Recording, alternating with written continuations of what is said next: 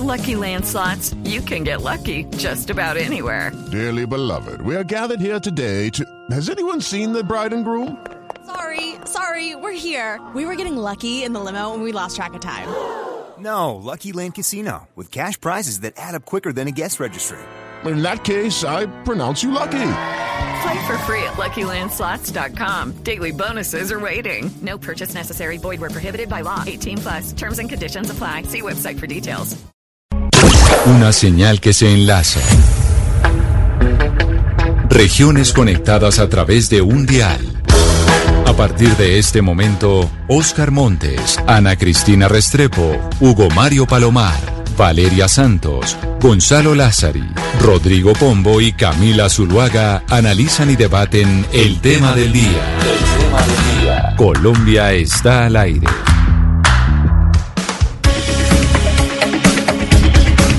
Las 12 del día 16 minutos y entramos con nuestro tema del día hoy aquí en Mañanas Blue cuando Colombia está al aire. Ustedes mil gracias por seguir conectados con nosotros.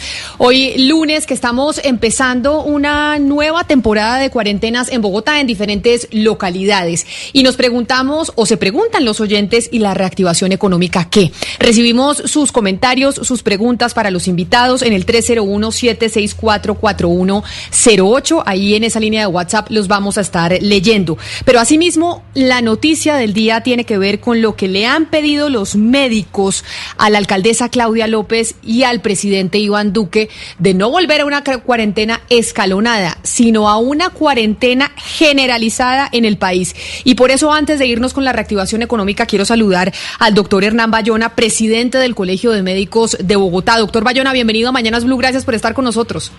Muy buenas eh, tardes, eh, Camila y muy buenas tardes a todos los oyentes. ¿Cómo me les va? ¿Por qué razón ustedes le piden al presidente Duque y a la alcaldesa Claudia López una cuarentena generalizada como la que tuvimos en marzo y no lo que estamos viviendo hoy en Bogotá, arrancando con algunas localidades que entraron en cuarentena? Básicamente porque la velocidad en la tasa de contagio es muy, muy alta. Es decir, entramos en un túnel donde eh, hemos visto eh, cómo ha progresado rápidamente el número de casos eh, positivos. Ya estamos muy cercanos a los 50 mil casos y 150 mil para todo el país. Pero además porque eh, la infraestructura de, del Servicio de Salud de Bogotá pues se encuentra de alguna manera muy cerca de una ocupación total y del colapso. Eh, estábamos en 87% el viernes y sábado, ya estamos en el 89.9% hoy, es decir, el 90%. Y, eh, yo, ahí lo, yo, ahí lo, interrumpo en ese punto, me disculpa, y es que desde marzo, desde el 25 de marzo que empezamos con cuarentenas en Bogotá, con ese simulacro, nos han dicho ustedes los doctores, los epidemiólogos, que las cuarentenas no sirven para luchar contra el virus, sino simplemente para frenar el contagio. Y eso lo venimos escuchando desde marzo. ¿Cuánto tiempo vamos a tener que estar en cuarentena para poder seguir frenando el contagio? Porque si no, según lo que uno les escucha a ustedes, pues tendríamos que estar en cuarentena quién sabe cuánto tiempo más. No, Camila, no se trata de estar eh, en cuarentena permanente y por toda la vida. Eh, de eso no se trata. A ver, ¿qué es lo que pasa? Fundamentalmente estuvimos en cuarentena prácticamente un mes, pero después empezamos con una flexibilización de la cuarentena muy acelerada, sin unos controles adecuados por los estamentos gubernamentales y eso es lo que ha hecho la aceleración de la tasa de contagio. Entonces, es la apertura económica la que ha generado de manera incontrolada de manera de, sin los controles eh, por parte de todas las autoridades para exigirle a las empresas y a la gente en particular que eh, cumplan las normas que estamos en esta situación. Entonces, en este momento, la, la, aceleración de la tasa de contagio es muy alto. ¿Qué queremos nosotros? Bajar esa aceleración por 15 días para poder permitirnos controlar eh, el ingreso de los pacientes a eh, el servicio de salud. Es que no solamente se trata de las unidades de cuidado intensivo, se trata también de las camas eh, de aislamiento en los distintos centros hospitalarios, las camas COVID, les llamamos, o los pisos COVID, en todos los centros están al 100%, no solamente en la red distrital, estamos incluso Clínica Country, Santa Fe, eh, Doctor Bayona. Policlínico de Lolaya, eh, en todo Bogotá estamos al 100% y el riesgo de que pasen pacientes a UCI y que se cumpla ese 10% es muy alto, ese 10% que falta, y entonces vamos a tener fallecimientos que lamentar, muchísimos fallecimientos que además ya estamos lamentando. Yo le pregunto a usted, doctor Bayona, hace cerca de una semana más o menos la alcaldesa Claudia López en una entrevista en medios de comunicación dijo que Bogotá no está ni cerca de colapsar su sistema de salud por ningún caso. Entonces, según lo que usted me está diciendo, pues pareciera que esa declaración de la alcaldesa no es verdad, según lo que usted está contando y lo que piensan los médicos del país y principalmente los de Bogotá, podemos estar a, bordas, de, a puertas de colapsar el sistema de salud. Sí, yo creo que estamos a portes de colapsar el sistema de salud. Y no se trata de que la alcaldesa esté diciendo o no esté diciendo la verdad. Lo que pasa es que no tienen el alcance suficiente para esta situación. Y es que no están teniendo en cuenta todos los parámetros. No se trata de un único parámetro, no se trata de los respiradores y las unidades de cuidado intensivo. Se trata de otros parámetros que son fundamentales para hacer un diagnóstico en salud pública y en, en el momento de pandemia en el que estamos. Las cifras epidemiológicas dicen que estamos en una aceleración vertiginosa. Hoy mismo lo dijo el, el, secretario de gobierno en una entrevista muy temprano. La aceleración es vertiginosa. Y ese es el punto. Entonces hay que tener un equilibrio entre la tasa de contagio acelerada, la cantidad de camas, pero además otros elementos como el testeo y el rastreo que por el volumen de gente que está eh, eh, con contagio, no es suficiente para predecir, para definir, para poder hacer cercos epidemiológicos, para poder eh, controlar o contener de manera adecuada lo que nos está pasando. Nosotros estamos viviendo mucha, en este momento estamos en una situación crítica, la gente está exhausta, eh, hay eh, auxiliares de enfermería que están renunciando, los, los trabajadores de la salud, hay muchísima gente que está incapacitada, por ejemplo, Santa Clara tiene en urgencias 10 especialistas incapacitados. Ahora Santa Clara ya no le dicen eh, Santa Clara, sino Santa COVID, de, la cantidad de gente que está hospitalizada y de las dificultades que tienen en este momento. Pero mire, doctor, lo cierto es que la alcaldesa Claudia López ya ha dicho que no vamos a desplazar más la curva ni el pico, sino que lo vamos a enfrentar y que tenemos que tener, digamos, eh, eh, coraza porque lo que se nos viene va a ser duro, pero que ya vamos a enfrentar el pico y es el momento. Yo quiero saber por qué este es el momento de enfrentar el pico, cómo podemos saber si viene el pico antes de que sea, digamos, eh, el pico, porque dicen que el pico no nada más puede determinarlo después de que ya haya pasado y no antes. Y si enfrentamos este pico y volvemos a abrir, ¿cómo sabemos que no vamos a enfrentar otro pico y nos va a tocar volvernos a encerrar? Porque hay una serie de medidas que hay que hacer para poder reabrir de manera controlada. Eh, ya teniendo la suficiente capacidad para hacer pruebas de testeo y rastreo, de hacer pruebas masivas, de ir, mira, por ejemplo, eh, uno de los elementos más importantes, más importantes, y eh, por ser un sitio de alto contagio son los centros hospitalarios y clínicas. Y la Contraloría eh, dijo en, su informe que solamente el 8% de los médicos y trabajadores de la salud del país tienen eh, pruebas de testeo y rastreo. Entonces, eh, en realidad estamos muy limitados en ese sentido.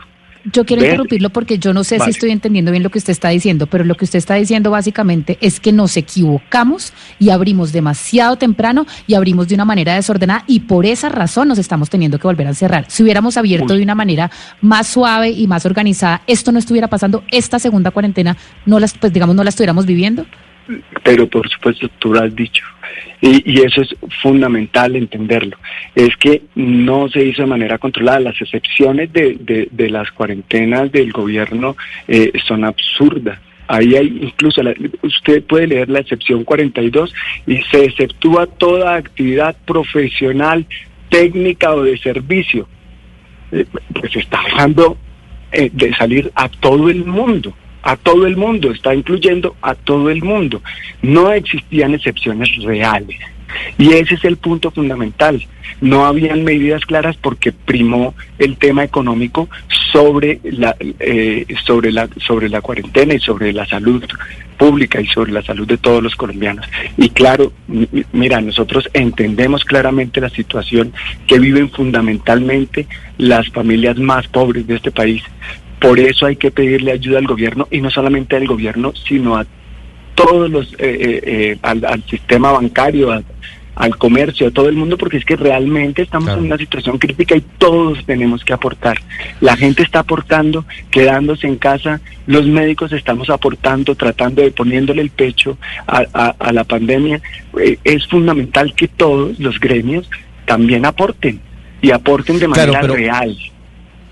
Pero, señor Bayona, yo le pregunto desde Panamá, en donde los médicos también están solicitando la misma acción al gobierno del presidente Laurentino Cortizo.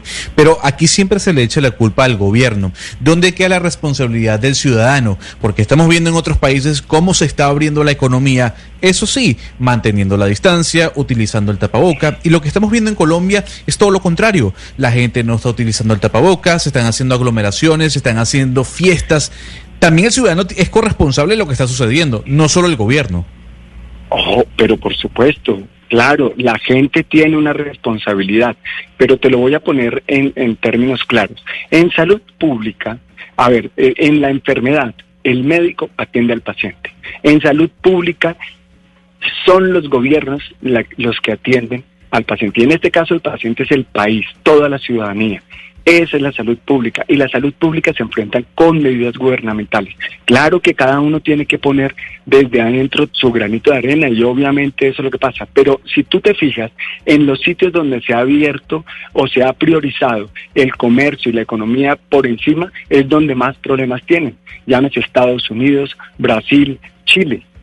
En este momento la, la, la, tasa de contagio, la mortalidad de Estados Unidos y Brasil superó toda la de, la de los países de Oriente y de los países eh, europeos. Entonces, ahí está el punto, es la forma en que se hace es la forma en que se hace y la responsabilidad gubernamental obviamente que existe, pero obviamente que nosotros tenemos que tener mucho. Claro, hay desobediencia por parte de la gente, pero también un poco porque hay una muy mala información, un doble mensaje de que todo iba bien, todo estaba perfecto y que podían salir a trabajar, que lo más importante, pues el fiscal se refirió a eso, no, no, protéjanse y salgan. E, es, es la, la, manera en que hizo el llamado a, a reactivar la economía no es, no es posible reactivar la economía en nombre o, digamos sobre la salud y la vida de la gente. Ah, es fundamental esto porque finalmente lo uno tiene que haber un equilibrio absolutamente claro. Y Doctor Bayona. Sí, discúlpeme, con, e, con, ese mensaje que usted eh, acaba de hablar, ese mensaje de que todo está bien, todo está saliendo bien, precisamente es como si me hubiera leído el pensamiento de para dónde voy yo, porque lo que ha pasado en Medellín, yo le hablo desde Medellín, ha habido un gran despliegue de información sobre lo que ha sucedido en la ciudad de Medellín. Hemos visto eh, inclusive en la revista The Economist admirando lo que sucedió en Medellín. Y uno de los, de los grandes... Eh, triunfos o, de lo que han atribuido como grandes triunfos es los cercos epidemiológicos.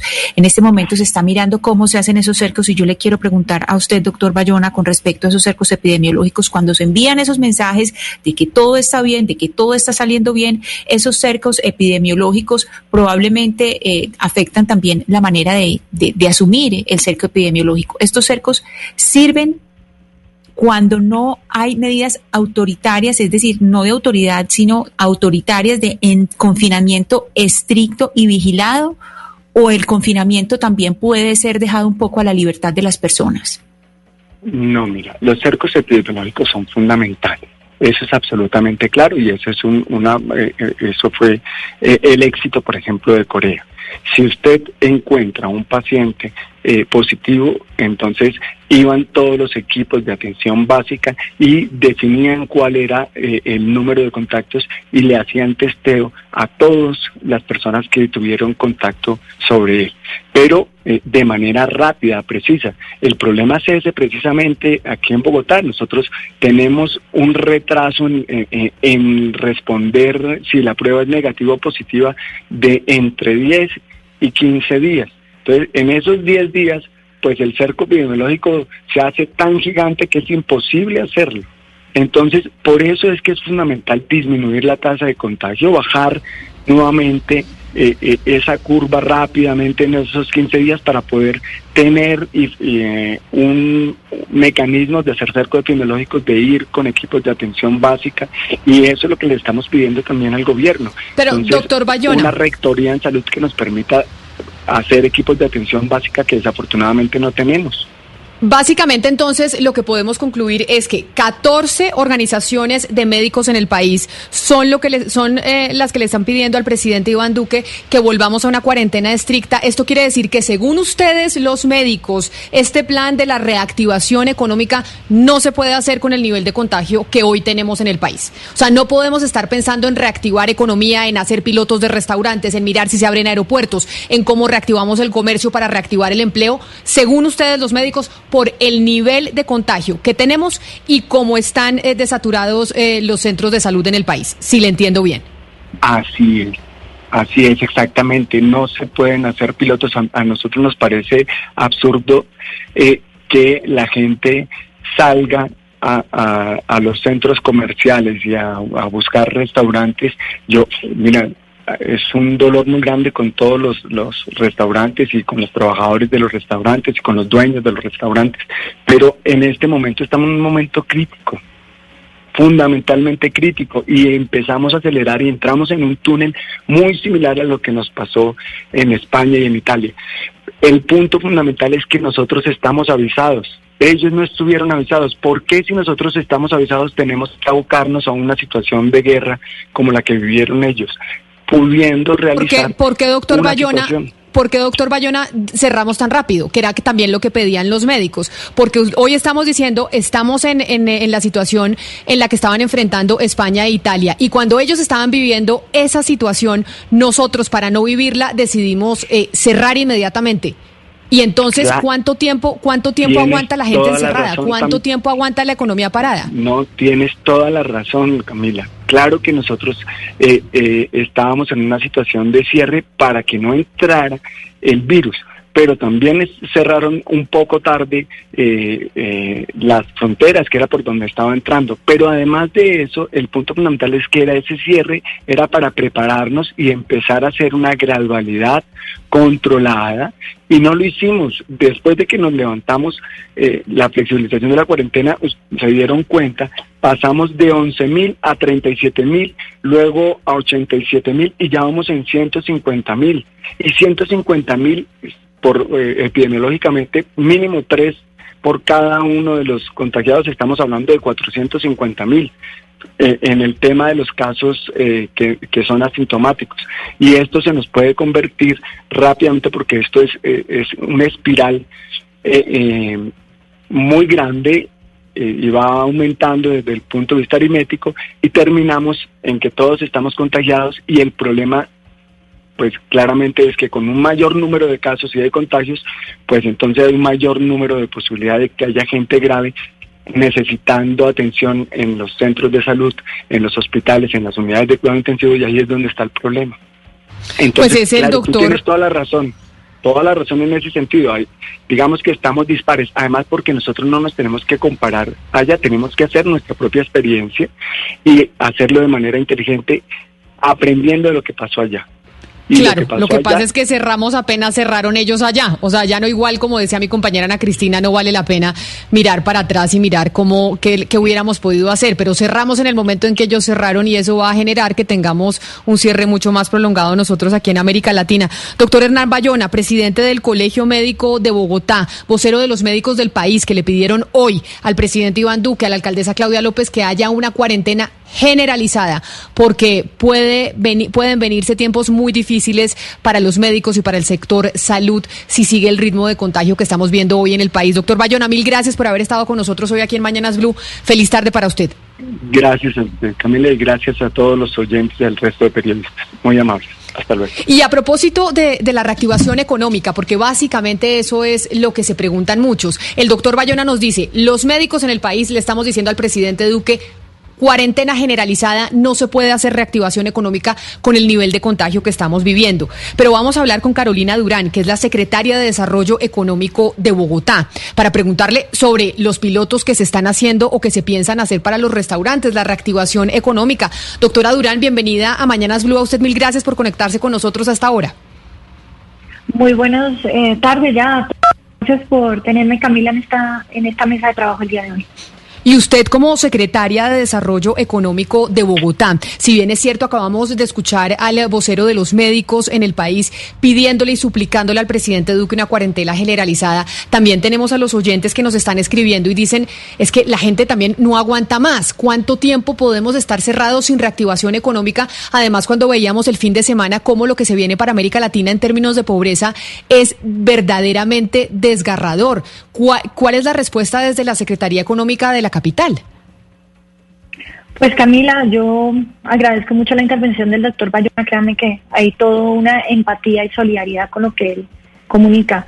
Obviamente eso es un tema de salud que debe estar en manos de los expertos de salud y el secretario de salud, así como el ministro de salud han liderado este esfuerzo colectivo, tanto de la gradualidad como de la reapertura secuencial de, de nuestra economía. Y Camila, en efecto, yo creo que ya no aguantamos mucho más esta es un, tema complejo donde ustedes han visto que todos hemos puesto, que los empresarios, los emprendedores, los, eh, los, las empresarias también de la base, los informales y los formales se han puesto la camiseta y han tratado de sobrevivir. Ya es, es muy poco lo que tenemos para aguantar eh, de manera, de alguna manera, si hacemos un cierre absoluto. Por eso es que se ha propuesto no solamente una reapertura gradual que se ha hecho con mucho cuidado, con mucha corresponsabilidad, con mucha conciencia, eh, basado en datos también, cifras que están todas disponibles y son de público conocimiento, pero también lo hemos hecho con entendiendo la necesidad del tejido productivo y entendiendo la necesidad de ese grupo de vulnerabilidad que está el grupo 3 y el 4. Nosotros lo vimos en cuatro grupos, Camila.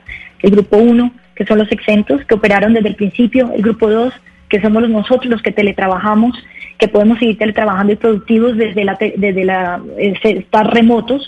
El grupo 3, que es los que han venido operando bajo protocolos que tienen los de manufactura, los sectores de comercio, los sectores de las obras, los servicios, que han ido una gradualidad a reactivarse. Y el grupo 4, que son los que usted menciona, que queremos que se activen prontamente, que fueron los primeros en cerrar, los últimos en abrir, que son los el grupo más vulnerable porque su negocio, su economía depende de una interacción con el cliente de manera próxima, cercana y en muchos casos aglomerada, como pueden ser los grandes espectáculos, los hoteles, por ejemplo. También están los restaurantes ahí, los gimnasios. Y necesitan de nuestra ayuda, pero obviamente nuestra ayuda de manera inteligente. Por eso es tan importante trabajar con ellos a, través de pilotos. Los pilotos siguen en pie, siguen en pie si las condiciones de la ciudad están dadas. En este momento el piloto de restaurantes pasa para el 6 al 9 de agosto, son cuatro días. Y Camila, lo que nosotros piloto, El piloto de restaurantes se aplaza por cuenta de, estas, eh, esta semana, se movió. Sí, señora. Sí, y esta semana para, para la semana de agosto, la primera semana de agosto, que es del 6 al 9. Y queremos abrir para no tener que volver a cerrar, Camila. Queremos abrir para que, eh, como digo yo, un piloto con vocación de permanencia, si es posible.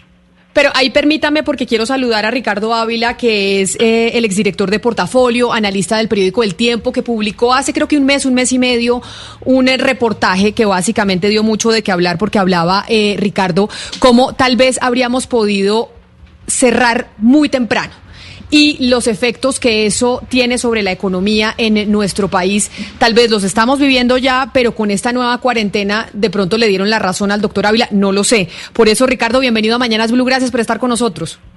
Muchas gracias, Camila, y un gusto, un gusto saludarte.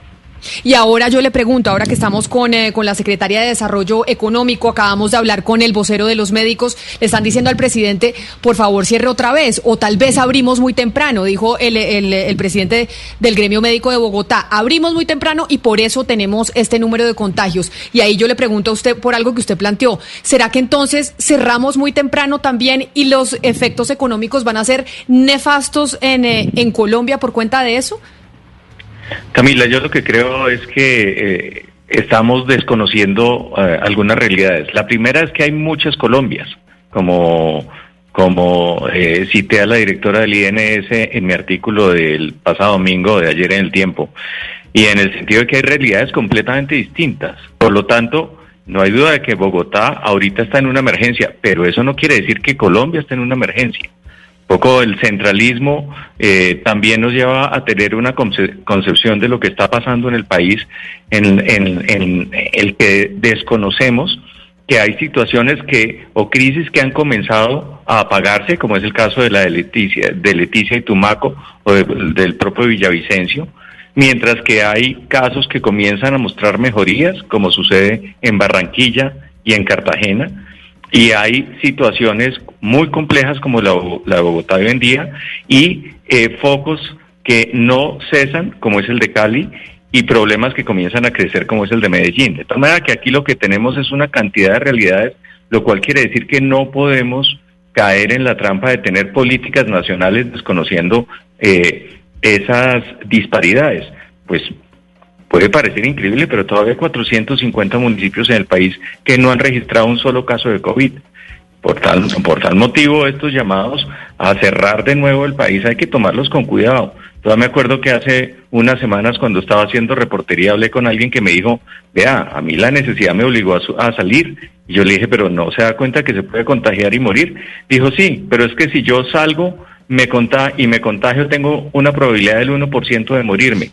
Si me quedo en mi casa y no como, tengo una probabilidad del 100% de morirme de hambre. Entonces también estas eh, soluciones maximalistas pues tienen que adaptarse a, lo que sucede en un país, que es un país con un 60% de informalidad, un país en donde en las grandes ciudades eh, apenas la mitad de la gente tiene un puesto de trabajo formal y, eh, desconocemos que millones de colombianos viven con lo que hacen al día. Por tal razón, incluso parte del peligro de, volver a las nuevas cuarentenas obligatorias es que sencillamente pues llega la y eh, desobediencia civil porque la necesidad, necesidad fuerza a la gente a estar en la calle. Pero mire, señor Ávila, eh, Camila le preguntaba que si de pronto eh, cerramos muy temprano, pero yo un poco retomando las palabras del doctor Bayona, eh, quiero preguntarle si de pronto abrimos muy temprano y de manera desorganizada. Me pregunto, digamos, por el día sin IVA, que fue pues un espectáculo en materia de, eh, de aglomeraciones. Hablemos de Bogotá específicamente porque entiendo que, digamos, Colombia no se puede tratar de una manera uniforme. En Bogotá, ¿usted estaría de acuerdo con que de pronto abrimos demasiado temprano? ¿Bogotá tenía otra opción que no era abrir en ese momento? O sea, eh, los niveles, digamos, el impacto económico hubiera sido muy fuerte si no lo hubiéramos hecho. No, yo creo que no, no había otra opción, entre otras razones porque es que el impacto ya es descomunal. O sea, no podemos desconocer que uno de los peligros es que aquí la tasa de pobreza va a subir en 15 puntos porcentuales y vamos a volver al nivel que estábamos a comienzos a comienzos de este siglo. Quiere decir que más de 7 millones de personas en Colombia van a volver a las filas de la pobreza según el estudio que hizo público hace unos días la Universidad de los Andes. Si habría, si la discusión sobre si abrimos muy temprano sería válida si en todo el país se hubieran disparado los contagios, porque resulta que las aperturas, estas actividades exentas eh, que se han venido ampliando, evidentemente se vieron a lo largo y ancho del país. Entonces, ¿por qué razón tenemos problemas en Bogotá, pero no tenemos problemas en Bucaramanga o no tenemos problemas en el eje cafetero? Entonces, ¿qué quiere decir eso? Lo que quiere decir es que las actitudes eh, y el autocuidado de los ciudadanos probablemente es muy distinto.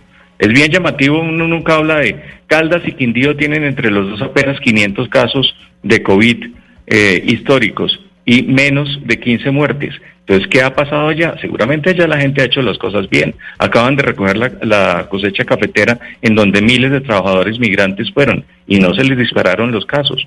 Por lo tanto, eso quiere decir que aquí lo que hay que cuestionar es el manejo de las administraciones locales y la pedagogía que se ha hecho sobre la gente, porque definitivamente, y esto lo muestra todo el mundo, lo que más importa es el autocuidado. No son estas medidas draconianas de pegar un manotazo en la mesa y mandar a, todo el mundo a la casa suponiendo que es que la gente se alimenta del aire. O sea, a mí me da pena. Yo no, dudo, yo no dudo que las ayudas del gobierno eh, eh, distrital y nacional sirven, pero pues son una fracción frente a las necesidades de las personas. Claro, precisamente sobre eso, Ricardo, permítame preguntarle a la secretaria Durán porque tengo dos mensajes de oyentes que nos escriben al 301-764-4108. Secretaria, y eso que dice eh, Ricardo básicamente es lo que nos dice Cristian a través de WhatsApp, que dice que él vive en Kennedy y lo van a encerrar 14 días y trabaja en las ferias, localidad de Engativá, y van a encerrar esa localidad 14 días. Es decir, que el señor va a estar un mes en cuarentena y que no hay bolsillo que aguante cuando es padre de familia que lleva sustento a su hogar. Y por otro lado, Mauricio nos dice, la economía es igualmente importante porque muchas empresas no dan más y no quieren despedir a más gente y tienen que imaginarse pues otra alternativa distinta a la cuarentena. Doctora Durán, ¿qué va a pasar con, con esas empresas? Ustedes han calculado si tal vez con estas cuarentenas nuevas no va a haber muchas empresas que decidieron suspender contratos, eh, despedir trabajadores porque les avisaron de un día para otro. O sea, el viernes las empresas se enteraron y cerrar una empresa y volverla a abrir no es así de fácil. Camila, el viernes tuvimos mesa de trabajo y saludo a Ricardo, hola, ¿cómo estás? Eh, tuvimos mesa de trabajo con todos los gremios, incluyendo las empresas de estas localidades, eh, representado a través de sus gremios o sus representantes legal, para poder encontrar el camino que sea viable dentro de estas nuevas medidas de cuarentena, digamos, secuenciales. Eh, y quiero que sepan tanto ustedes como la mesa de trabajo que los sectores que ya venían operando seguirán operando. No es que se cierren nuevos, los que están exentos del grupo 1, los dos, el grupo 2 que teletrabajamos, el llamado a que sigamos trabajando desde casa, y el grupo 3 que ya se han ido reactivando, van a seguir activos. Lo que se les pide, y eso fue, digamos, concertado con todos y todos apoyaron y una construcción colectiva ese decreto que salió, es que traten de trabajar con la planta mínima necesaria para operar y que trabajen con la gente de, cercana a su localidad. Es el caso del señor que tú escribes por chat, eh, no lo conozco específicamente, pero sí la gran mayoría de estas empresas han podido activar el empleo, han podido, eh, digamos, reaccionar en este fin de semana y activar el empleo del entorno y el círculo cercano de esa misma localidad. Primar que la movilidad de estas personas respondan a la gente que habita en esas localidades, volver un poco a las economías barriales. Sin duda, sin duda, habrá impacto, no lo niego, y será un impacto que se sume a todo el impacto anterior, por supuesto, y por eso también eh, estamos proponiendo medidas de acompañamiento a las empresas que lo requieran desde nuevas líneas de liquidez con garantías y también de un subsidio a la nómina que viene de dado dentro de los fondos de desarrollo local para las microempresas y el tejido productivo de esos corazones de esas localidades. Pero mire, eh, uno escuchando, doctor Ricardo Ávila, eh, al doctor Bayona, y, con sus argumentos, obviamente, donde habla de que la tasa de contagio está muy alta en Bogotá, y escuchándola a usted, eh, se da uno cuenta que hay como, no, no, dos países, se da, se da, uno cuenta que hay muchos países, y le hablo desde Barranquilla. Eh, ¿En qué sentido se puede lograr, doctor Ricardo Ávila, después de 120 días de estar en cuarentenas, muchos de nosotros confinados en nuestras casas, con una economía que está dejando hasta el momento más de 6, más de 6 millones de personas desempleadas? ¿Cómo lograr que esa reapertura gradual se lleve a cabo sin afectar la parte sanitaria, sin la parte de la salud pública, que por supuesto también nos preocupa, el número de contagios y el número de, de, muertos. ¿Cómo lograrlo usted? Cómo, cómo, analiza ese escenario para que las dos cosas sean posibles que se den? Si es posible que se den o usted cree que no es posible que se den ese escenario. No, yo creo que esta eh, supuesta dicotomía entre salud y economía es un falso dilema. O sea, es mentira. O sea, no puede haber eh, buena economía si la salud está mal y no puede, no puede haber buena salud si la economía está mal. Entonces, no podemos caer en esa trampa de que es o lo uno o lo otro. Lo que hay que hacer reapertura, yo me refiero, doctor Ávila, a una reapertura gradual, es decir, una reapertura inteligente que permita las dos cosas, porque lo que estamos viendo es que, lo decía el doctor Bayona, o se hace una cosa o se hace la otra. No, yo lo que creo es que hay que insistirle, a, que hacer más pedagogía y hay que tomar decisiones que son bastante elementales. Por ejemplo, lo que muestran los test es que una quinta parte de las personas que salen a la calle o usan mal el tapabocas o no lo usan. No hay sino que pasearse por ciertos eh, lugares de Bogotá eh, de, afluencia de personas y se da uno cuenta efectivamente que hay ahí un problema. Le voy a poner otro ejemplo eh, que podría ser un remedio bastante sencillo. Se supone o las investigaciones dicen que la probabilidad de contagiarse si se usa bien el tapabocas baja en 60%. Si se usa adicionalmente una máscara, un casco de estos de plástico eh, que usan algunas personas, esa probabilidad baja en otro 30%. Entonces, por ejemplo, eh, la Andy hizo un concurso para el diseño de ese tipo de cascos y se encontró un diseño que vale cuatro mil, cuatro mil pesos por unidad.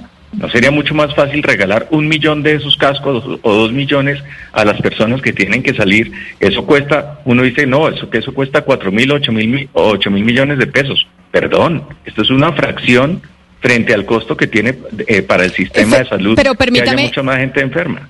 Ricardo, y a la secretaria eh, de Desarrollo Económico, preguntarles qué usted está diciendo. ¿No sería más barato y así reactivar la economía de proveerle a los a la gente que está en la calle, a la gente que está trabajando, ese tipo de, herramientas como ese casco que hablaba el doctor Ricardo que se mm, convocó y se encontró en, eh, en la Andy? Sí, Camila, estamos trabajando con la Andy de la mano. Agradezco el esfuerzo de Ana Ferguson y obviamente de Bruce McMaster para esos cascos vitales. Ya los estamos regalando como parte de esos kits de adecuación de los protocolos que entregamos, no solamente acompañamiento técnico, sino también físico. Les entregamos los cascos, tapabocas, geles y financiero, porque tienen que adecuar sus espacios, abrir alguna ventana, tienen que adecuar físicamente sus espacios para que los sectores que se reactiven tengan los insumos necesarios para poderlo hacer. Se los estamos dando en alianza con el sector privado, de momento el distrito ha aportado de eso y con los fondos de desarrollo local vamos a seguir aportando esos kits vitales que incluyen los cascos vitales que menciona Ricardo. Yo quería hacer también un agradecimiento que menciona la cultura ciudadana, eh, el señor Ricardo Ávila es indispensable. Eso es un trabajo colectivo que viene de antes, la pedagogía, la pedagogía, la pedagogía y la paciencia. Y ustedes han sido unos grandes aliados en, comunicaciones para que nos puedan ayudar con esa pedagogía y entender que Bogotá tiene una particularidad también geográfica, climatológica, de aglomeración, que es una ciudad también de exposición a la enfermedad que, hace que esto se, se propague de manera diferente a otras ciudades. Entonces, la cultura ciudadana es importante entender las condiciones de la ciudad, de la, la densidad, la aglomeración que vive la ciudad de Bogotá es completamente diferente, por ejemplo, a un Cali, ¿sí? Eh, en ese sentido hay que entender esas diferencias de ciudad a la hora de entender también cómo va la enfermedad y obviamente rescatar eh, la importancia de que la gente sea corresponsable, que tome las medidas necesarias porque el tapabocas, solo el tapabocas, lo acaba de decir Ricardo Ávila, ya con eso se baja la probabilidad de contagio y podemos seguir abriendo la economía de manera gradual y responsable. Pero a propósito de la reactivación de sectores, Natalie a través de, la línea de WhatsApp nos dice que por favor le preguntemos, secretaria distrital, y es, ¿qué sentido tiene aplazar el eh, plan piloto de restaurantes para agosto, como usted lo dijo en, en una primera respuesta, si para ese momento todo va a estar peor? Así lo dijo la alcaldesa Claudia López, dijo, en agosto vamos a alcanzar el pico y el pico lo tenemos que enfrentar. Es lo que le hemos escuchado a la alcaldesa. ¿Qué sentido tiene entonces que pasemos el plan piloto de los restaurantes, de la apertura de restaurantes para ese momento? Bueno, tiene un sentido también de alguna manera dialogada con Acodres y con, y con Asobares, de que ellos necesitan pilotear tecnología, una tecnología que nos permite reservar antes de ir a comer, nos permite también generar conciencia ciudadana y cultura ciudadana de que ahora no podemos ser tan espontáneos en nuestro consumo de restaurantes. Vamos a tener que también cerrar algunas vías para ver de qué manera habilitamos de manera permanente, permanente, ciertos tramos de la ciudad solo para restaurantes en calle. Eso nos va a permitir medir y medir el tema de movilidad ciudad y nos va a permitir que los restaurantes prendan las cocinas nuevamente, eso es como despertar un titán dormido, y que prueben sus protocolos en mesa. Si bien no va a ser una gran diferencia en este momento en la coyuntura, sí nos va a entregar a nosotros una información que nos va a permitir avanzar en una apertura más prolongada de ese sector. Ahora bien, eso se da solo si las condiciones existen. Si de aquí al 2 o 4 de agosto definitivamente la ciudad está colapsada eh, a nivel COVID, pues evidentemente no podríamos realizar el piloto, pero vamos avanzando en esa materia porque esto no se hace un día para otro, Camila, nos toca organizar a la gente muy bien, organizar los tramos muy bien, trabajar con los restauranteros, los vamos a capacitar desde ya en esos protocolos de bioseguridad, los menús los tenemos que pasar a códigos QR, tenemos que hacer que todos puedan pagar de manera sin contacto, inclusive la pescadería a la esquina tiene que poder ser factible que, que cobre a través de medios digitales. Todo eso toma tiempo y por eso le apuntamos a la primera semana de agosto, ojalá lo podamos hacer. Sí, lo, lo que dicen muchos oyentes, Camila, que nos escuchan es que pues ningún empresario aguanta una economía cerrando, abriendo, cerrando, abriendo. Bueno, ya muchos están quebrados, otros siguen trabajando, pero incluso a pérdida va a crecer el desempleo, eh, va a crecer la pobreza, va a bajar el recaudo y el gobierno va a tener que ser mucho más eh, asistencialista. En ese sentido, quiero preguntarle a Ricardo, ¿qué, qué, qué políticas cree usted, Ricardo, que se vienen en adelante? ¿Qué reformas mejor va, va a tener que adoptar el gobierno de Iván Duque para tratar de salir de esta crisis? No, lo que yo estoy viendo es que estas asistencias que se han eh, dado, que incluyen sobre todo los programas de transferencias condicionados, estilo familias en acción o adulto mayor, y al cual se agrega algo muy importante que es esto de ingreso solidario que le han permitido eh, a esas ayudas llegar a más de a, casi 10 millones eh, de, de, hogares en Colombia, pues van a seguir en el tiempo y eso implica un esfuerzo bastante eh, importante. Tan solo en el caso de ingreso solidario, de aquí a diciembre eso vale 3 billones de pesos. Lo que uno le pide al gobierno es que tome decisiones que sean inteligentes. Por ejemplo, esto que mencionaba Valeria del día sin IVA, pues fue una tontería no desde el punto de vista de la salud, sino también desde el punto de vista de la economía. Ahí se están sacrificando recursos por 3 billones de pesos. Entonces, hubiera sido mucho mejor no tomar ese tipo de decisiones y contar con ese dinero para hacerle apoyo a las familias que están en condición de vulnerabilidad. Pero claro, eso exige un esfuerzo descomunal en una situación fiscal muy compleja. Y lamentablemente en esto la chequera de Colombia no es infinita y por esa razón pues vamos para una situación social muy, muy difícil. Señor Ávila, uno de los titulares de economía del colombiano hoy es una entrevista que le hacen al señor Carlos Pineda, director ejecutivo de Fenalco Antioquia. Él dice, es inviable pensar que la economía seguirá cerrada. Es decir, hay una presión muy fuerte de la empresa privada. ¿Cuál es el papel de la empresa privada acá entonces? No, yo creo que no, es, no es tan solo un, tema de presión de la empresa privada, es presión de la gente. Pues porque finalmente quienes trabajan en las empresas son, son personas. Entonces pensar que es que aquí lo que hay es un interés eh, un interés eh, egoísta, eh, básicamente a, costa de, lo que quiere eh, la población, me parece que, es equivocado. Y es absolutamente cierto.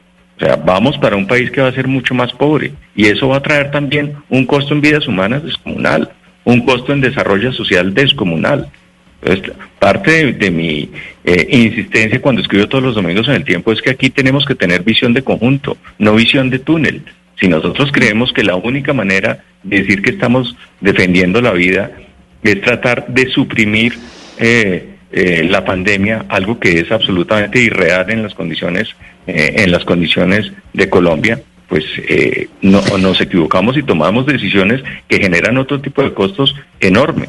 Pues cuando todo esto pase, vamos a tener la posibilidad de hacer la evaluación de en dónde y en qué punto nos equivocamos. Yo creo que parte de, este oficio que es obligatorio es aprender las lecciones, incluso apenas de estos tres o cuatro meses que llevamos en emergencia. Pero mire, yo le quiero preguntar, secretaria, a propósito de lo que decía el señor Ávila de tener visión de conjunto y no de túnel, algo que se le ha criticado mucho a la alcaldesa es que ella parece no tener empatía con el sector empresarial. Simplemente habla de la salud primero, la salud primero, la salud primero, preocuparse ya por la salud, que la economía puede esperar, que la economía puede esperar. Y uno escucha a la alcaldesa y uno de pronto dice, le falta empatía con el sector empresarial, en la medida en que detrás de cada empresa, cada mini pymes, cada pymes, pues hay personas que también se, están, se pueden morir de hambre mañana, hay negocios que se quiebran, hay sufrimiento humano. ¿Usted por qué cree que a la alcaldesa se le hace esa crítica? ¿Usted cree que a la alcaldesa le falta empatía con la economía, con el sector empresarial, con cada empresa que se muere? No, para nada, Valeria. Ella está al frente, sí, al frente de esto, conoce perfectamente la importancia del tejido productivo en el corazón de Bogotá, pero además, acuérdense que Bogotá, junto con la RAPE, reporta el 42% del PIB del país, con lo cual no es menor, es el corazón productivo de la nación. Ella es absolutamente consciente de eso y por eso yo le hablo desde la ejecución. No hemos parado un minuto desde el día que empezó el simulacro vital. Antes de cualquier anuncio, lo primero que hizo fue llamar a todos los gremios, a todos, a que se sentaran a conversar con ella, incluyendo los, no sé si se acuerdan, los grandes espectáculos, los 10 conciertos que tocó cancelar ese fin de semana. Los sentó en la mesa y dijo, aquí nos vamos con esto, aquí les estoy diciendo, pero además quiero que conjuntamente busquemos soluciones. Tenemos activas 20 mesas de trabajo, Valeria, con cada sector Día a día tengo una persona de la Secretaría de Desarrollo Económico con capacidad de toma de decisión, día a día sentado con todos viendo si es por la vía de arriendo, si es por la vía de, predial, si es por la vía de, de, subsidio a nómina, si es por liquidez, si es por dónde, pero cómo podemos trabajar conjuntamente en una realidad mundial compleja, sin ningún tipo de precedentes en la historia, pero que trabajamos de la mano con el sector privado en absoluta sintonía y coordinación y entendimiento de lo importante que es para nosotros. Pues sí, entramos en cuarentena escalonada por localidades. Hoy estamos iniciando en Bogotá. Vemos lo que nos dijeron los eh, colegios médicos que le piden al presidente una cuarentena estricta y generalizada porque podrían desbordarse los casos, pero por otro lado está la reactivación económica, que es lo que hablamos con nuestros invitados de hoy, con la secretaria de Desarrollo Económico, la doctora Carolina Durán, y con Ricardo Ávila, eh, columnista del periódico El Tiempo, exdirector de Portafolio, porque ese es otro de los lados que tenemos que mirar y que seguramente vamos a estar discutiendo mucho. ¿Qué va a pasar con la reactivación económica en medio de las cuarentenas que vamos a empezar a vivir? Se me acaba el tiempo, pero le quiero dar las gracias. Doctora Durán, gracias por haber estado conectado con nosotros, conectada con nosotros hoy aquí en Mañanas Blue. Gracias a ustedes, un honor estar acá y un privilegio poder haber hablado con ustedes hoy. Un saludo muy grande y Ricardo Ávila, mil gracias también por haberse conectado y por habernos dado sus puntos eh, de vista que también sin duda alguna son muy válidos en torno a esta discusión que estamos teniendo sobre los cierres y la reactivación económica. Gracias y feliz tarde. A ustedes muchas gracias. Es la una de la tarde en punto. A ustedes también gracias por haberse conectado a través de los diferentes canales digitales y conectados ahí en eh, su radio y por habernos enviado sus preguntas, sus comunicaciones, sus mensajes. Sin duda alguna siempre los leemos y los tenemos en cuenta. Nos encontramos de nuevo mañana a las diez y media de la mañana aquí por este mismo canal donde Colombia está al aire en Mañanas Blue. Hello, it is Ryan, and I was on a flight the other day playing one of my favorite social spin slot games on chumbacasino.com. I looked over the person sitting next to me, and you know what they were doing? They were also playing Chumba Casino. Coincidence? I think not. Everybody's loving having fun with it. Chumba Casino is home to hundreds of casino style games that you can play for free anytime, anywhere, even at 30,000 feet. So sign up now at chumbacasino.com to claim your free welcome bonus. That's chumbacasino.com and live the Chumba life. No purchase necessary. DTW, void, were prohibited by law. See terms and conditions 18 plus.